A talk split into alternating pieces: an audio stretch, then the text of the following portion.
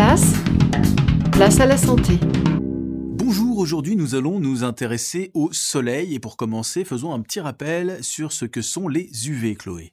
Oui, le soleil est composé de trois types d'UV, les UVA, UVB et UVC.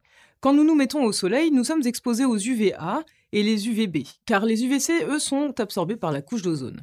Les UVA sont ceux qui sont responsables du vieillissement de la peau et les UVB, eux, sont près de 1000 fois plus puissants et sont quant à eux responsables du coup de soleil.